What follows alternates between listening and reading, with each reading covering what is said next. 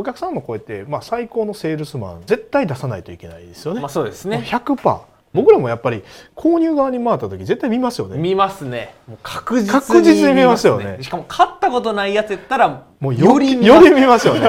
お客様の声の使い方がやっぱちょっとずれてるというかうん。もったいないなと思うことがうん。結構あってそれの使い方っていうのを話できればいいかなと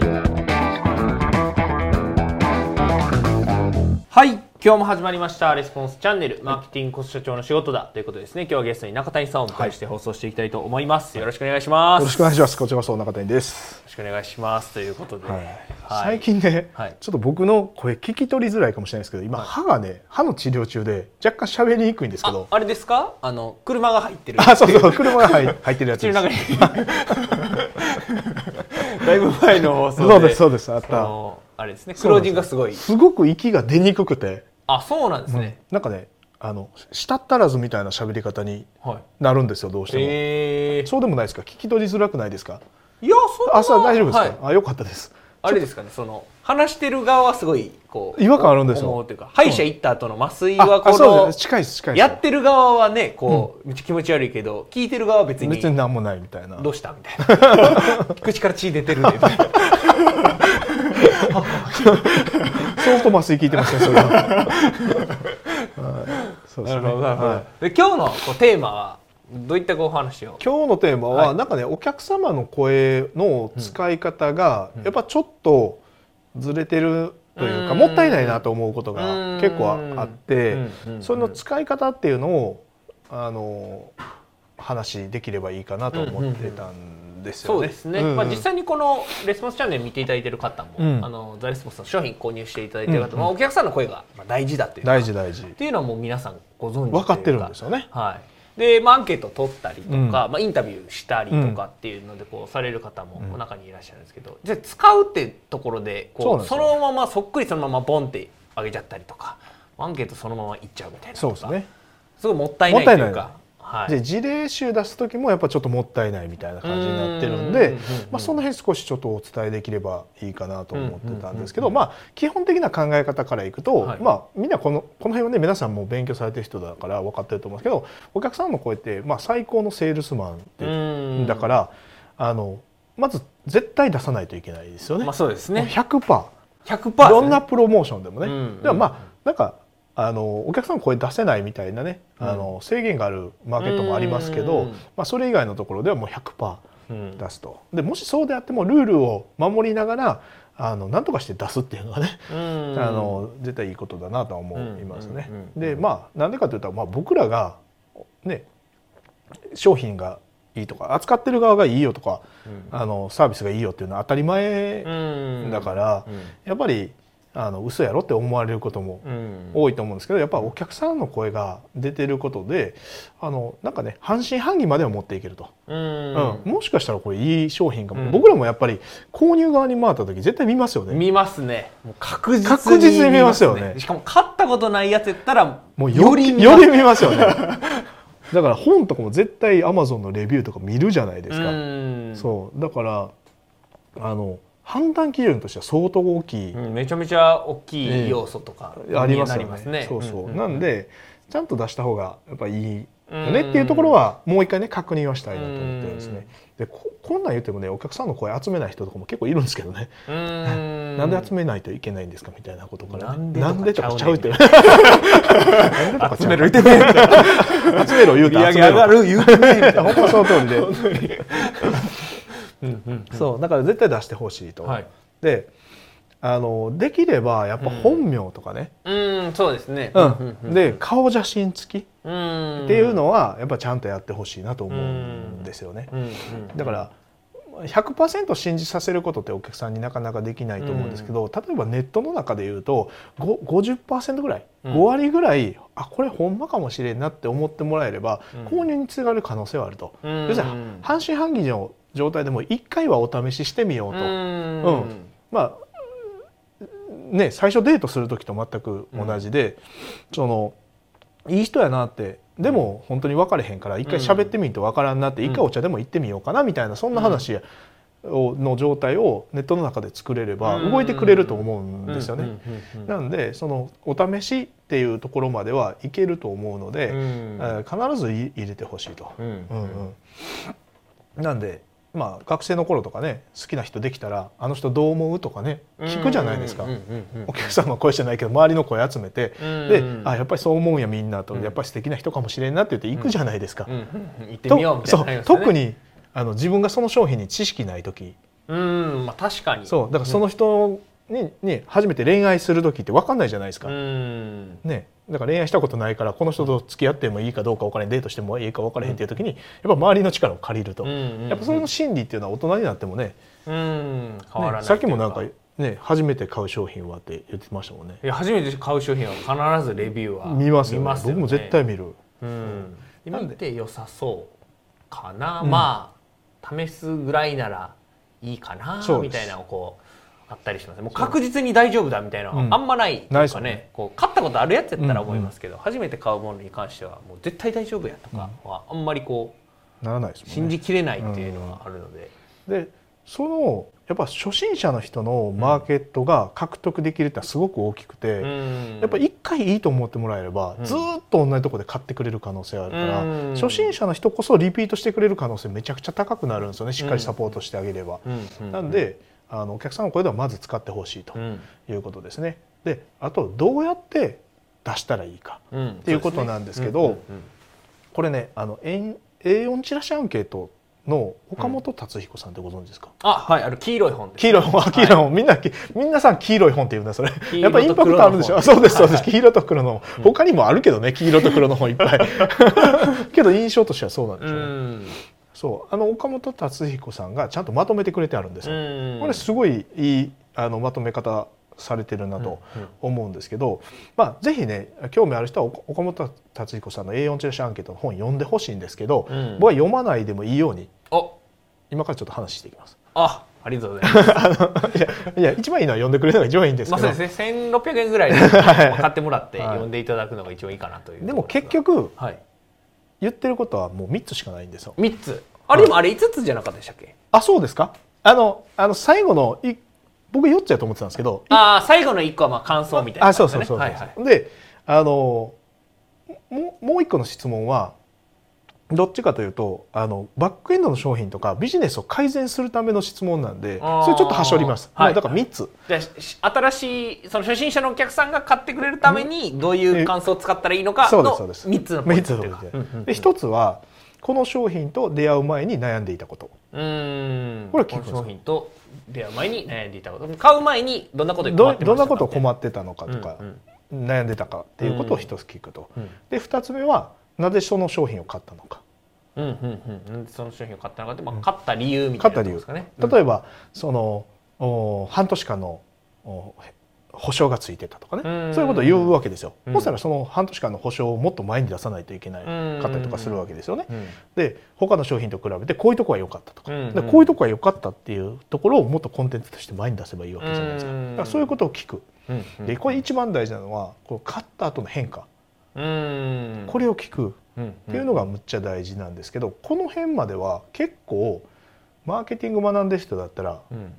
分かってるんじゃないかな。まあそうですね。買う前にどんなことに悩んでたのかでなんで買ったのかで買った後どうなったのかっていうところですね。これ聞くじゃないですか。はいはい。でこれ結構初級編。うんうんで、まあ、必ず聞いてほしいことですよね。うんでここからなんですよ。大事なのは。ここからはタイトルお客様の声のタイトルをどうつけるかなんですよ。おー。あじゃあ実際にその買う前買った理由買った後っていう、まあ、お客さんの声を聞いて、はい。それを実際にこうボンとうん。あのネット上だったりとか、まあ、チラシだったりとか出すけどそれのタイトルタイトルです。そのタイトルは買う前に悩んでいたこととうん。買った後の変化のところだけをつなげるんですよ。わかります？こういうことで悩んでたけどこうなりましたっていうことをタイトルにするんですよ。ああじゃあネット集客でどんだけやってもうまくいかなかったけけどど今はこうなったよみたいな。うんうんうん。そこから 100, 100人新規が集まってあますそうそうそう。よみたいな。うん。でなるとどう思うかというとえ？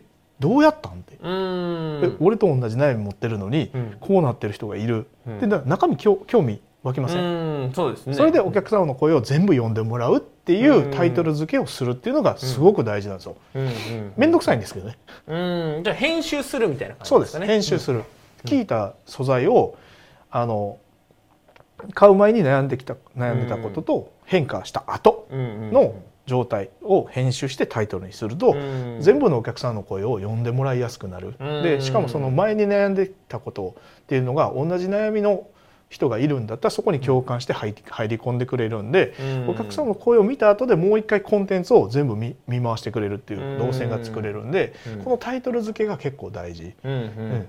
だっていうこととはいもう一つめちゃくちゃ大事なことがあるんですけどあの最近のお客さんの声を出してる人を見るとねうんはいあのターゲット外のお客さんの声を出す傾向すごい強くなってるなと思ってるんですよ。おーターゲット外のお客さん、うん、自分がこんなお客さん欲しいと思ってない人まで出す。要するに数が多い方がいいっていう勘違いをしてるんですよ。よたくさんあればいいみいやそうそう。たたくさんあればいいと勘違いしてるんですけど、うんそんなこと全然なくて、うん。お客さんの声って僕正直ね1個でも2個でも3個でもいいと思ってるんですうよ。ん。無理やり作るわけじゃなくて1個しかないんだったらもう1個しか出さなくてもいいと思ってて、うん。それはどういうことかというと自分がこんなお客さん欲しいっていう人に合わせたお客さんの声しか出さないっていう方がうん。絶対うまくいく。だから無駄な問い合わせとか欲しくないじゃないですか。特にまあ。ちっちゃい会社、僕らみたいなちっちゃい会社からすると、うんうん無駄な問い合わせってめちゃくちゃリソース食われるんですよ。ああその実際に契約にはならなさそうな見込み薄い人からむっちゃ質問を受けるみたいな、だからあのなんていうかなほっときもできないじゃないですか。問い合わせ来てるのにほっとかれたみたいなことを思われるすごいマイナスやから、うん。ほっとけはないできないけど、うん。お客さんには絶対つながらないしつながったとしても絶対いい仕事にはならないなっていう人を取ってしまう可能性がすごく高くなるから、うん。僕はあの自分が欲しいと思う仕事だけを載せるっていうお客さんの声を使い方をした方がいいと思っていて。例えば一軒家のリフォームが欲しいって言ってるのにマンションのリフォームの事例とか載せたりとかねお客さんの声とか載せたりする人結構多いんですよ。あそうなんですね。結構いる。へえだから分かってない。お客さんの声が大事だっていうことだけが先行してるような気がして。でこの前依頼が来たのは、はいあの工務店さんとね去年何社かお取引させてもらってたんですけど、工務店さんのねそこそこ有料なところで小規模でやってるところってうん拡大したいっていう意識はもうほとんどないんですよ。うん。社長が50ぐらいとかで、うんうんもうその大きくしていくっていうことにすごくリスクを感じてて、うん。まああのプラス23件欲しい年間、仕事がこのクラスの仕事がプラス23件年間増えたらいいなっていう社長が結構いるんですよ。うん。だから僕らはリフォーム会社のサイトを作ったんですけど、あの年間に34件だけ仕事になるようなうん。サイトを作ったんですよ。へえ。そのあれですよね。あのリフォームというか一軒家みたいな。そうです。ね。でうん。リフォームでどれぐらいの規模感のリフォームが欲しいんですかって言ったら、700万から1000万ぐらいの仕事結構結構でかいじゃないですか。でかい。それって反応薄くて問い合わせの数とかも少ないですけど、僕ら年間で45件34件か45件入るぐらいのうん。プロセスで組みますと。そのための広告費の設定だけしますねっていう話をしてたんですよね。だからあのそんなんあったら最高ですって言い張ったんですよ。うん。で僕らは反応の数じゃなくてうん。質。うん。で年間34と増えてうん。かつ収益率が高いっていう状態で人員も増やさないでもいけるっていうん。うその企業の進め度合いというか要望に応えたような戦略を組んだんですよね。で見事にえー、とオープンしてから3か月目で連絡来て、はい。700万のリフォーム取れました。へえしびれたですね。もう狙い通り狙い通り、うん。もうこれでいったらいけるんじゃないかっていう話をして、でターゲットもそのまま合わせてそのターゲットに合わせたお客様の声しか載せなくて事例もそういうところに合わせてうん。新しいサイトを作ったんですよね。うんで700万にリフォーム700万する人が響くような情報をリサーチしてそれで作り込んだんですけど、うん。もう見事にうーん。3ヶ月不安でしたけど、もうでもそれでこう広告費かけてそうやっていくとうん。もうじゃあ売れるなっていうそうです。だから広告費も月数万円ですよね。そうなってくると。へーその大量にいらないわけだから。ああ確かにその狙った人だけでいいわけでね。でいいわけだから、うん。あのそこにセグメントすると広告費がちょっとで、うん。かつその狙い通りのあうん。の仕事が来ると、うん。でかつ組織は大きくしたくないわけだから、うん。1年間の利益がこれだけ上がればいいっていうプロセスを組めばいいわけだから、うん。そういうふうに組み立てたサイトを作るっていうことがすごい大事、うん。だから売り上げがどんどんどんどん上げればよよいいわけじゃないですよね。うん。中の人も疲弊するし外注業者も揃えないといけないしとかってなってくるから例えば年間で 10, 10件リフォームをやってるんであれば、うん。そのうちの10件のうちの3件の質を上げたら、うん。同じような労力で収益は上がるわけじゃないですか、そういう組み立て方を考えながらホームページのお客様の声をどうやって使うかっていうのを、うん。あの考えた方がうまくいくんやと思うんですよね。うん。だから悩み雲にとにかく数を増やしたらいいっていうことじゃうん。僕はないとうん思うから、そういう思考っていうかねを考えてどういうふうにお客様の声を使っていくかっていうことを考えていくともっとうまくいくんじゃないかなと思うんですよ。はい、なんで、あのー全然お客さんの声の数がねあの必要なわけじゃうん。なくて、やっぱり質を担保するっていうことが大事と、あの今の自分の会社の状況で未来1年後にどうなっていたいかっていうことをちゃんと考えた上で、うん。そのお客さんの声の出し方っていうのをやっていく方がいいと。うん。でそれそこにそのこの商品を出会う前に悩んだことは何かとか、うん。ななぜ商品を買ったのかっていう700万のリフォームする人のなぜと、うん。ね100万円のリフォームする人のなぜって絶対違うじゃないですか。全然違いますよね。だからそこをしっかり合わせていくことが大事なんですよね。うん。なるほどな、うん。ありがとうございます。今日の本テーマをすみません、いや全然話を追ってしまいました。続きをどうぞ。でテーマをまとめると えっとまあえー顧客の使いあのお客様の声っていうのはすごく大事ですよと。で必ず出しましょうと。うん。で出す時にはあこの商品に出会う前にな悩んでたこと、うんなぜこの商品を買ったのか。で買った後の変化っていうのをヒアリングすると。でタイトル付けとして、えー悩んでたことと結果っていうものをタイトルにしてその中のコンテンツをしっかり読,、ま、読んでもらうような仕掛けをしていきましょうと。うん。で、最も大事なことはやっぱりその質が大事っていうことで、自分の会社のあどういうプロセスでどういう成果が欲しくてこのサイトを立ち上げるかっていう目的に合わせたうん。お客様の声質っていうのを担保していくように組み立てると比うん。較的あのそういうふうに狙い通りのお客さんが来てくれるんじゃないかなという感じはしますということですね。で一番やってはいけないのはやっぱねお客さんの声を偽造する人がいるんですよ。そんな輩がいいやるんですか？言ってます。あのそう書いといてくださいみたいな。いや無理無理無理無理みたいダメでしょ。な。であと推薦者の声とかを使い回してるサイトとかも最近よく見ますね。あまあ業界にもよると思うんですけど、はいまあそその会社自体を推薦してるわけじゃなくて、うん。そのやり方とか方法その商品を推薦してるっていう声を転用してるのかちょっと分かんないんですけど、うん。それもね消費者にとってはそういうふうに見えちゃうんでその会社を,、うん。を推薦してるって見えちゃうんで、うん。これもな若干怪しいなっていう感じがするので、うん。そういうお客さんを騙すみたいなことは絶対やったらいけないので、うん。あのまあ反応取れたとしてもね、うん。あの後で苦しむ羽目に絶対なるんでね、うん。僕はやめた方がいいなと思いますね。ありがとうございます。じゃあこれ見ていただいている方も、うん。お客さんの声を使うときは、まああの A4 アンケートのそうそう。岡本敦介さんの本ねなんか面白いですよ。うん。うん。買っていただいて、まあ、はい。読んでいただくのがいいかなと、そうですね。今日のこうまとめていただいた内容をもとに実践こうしていただくそうですね。というところですね。はい。はいえーそれではですね本日のレスポンスチャンネル以上で終了となります、最後までご覧いただいてありがとうございまはい、した、ありがとうございました。最後までご覧いただいてありがとうございます。いいねチャンネル登録をよろしくお願いいたします。レスポンスチャンネルでは今質問を受け付けております。コロナに関することやビジネスマーケティングのことなどあなたの質問をレスポンスチャンネルでお答えさせていただきます。質問は概要欄からお願いいたします。あなたの質問お待ちしております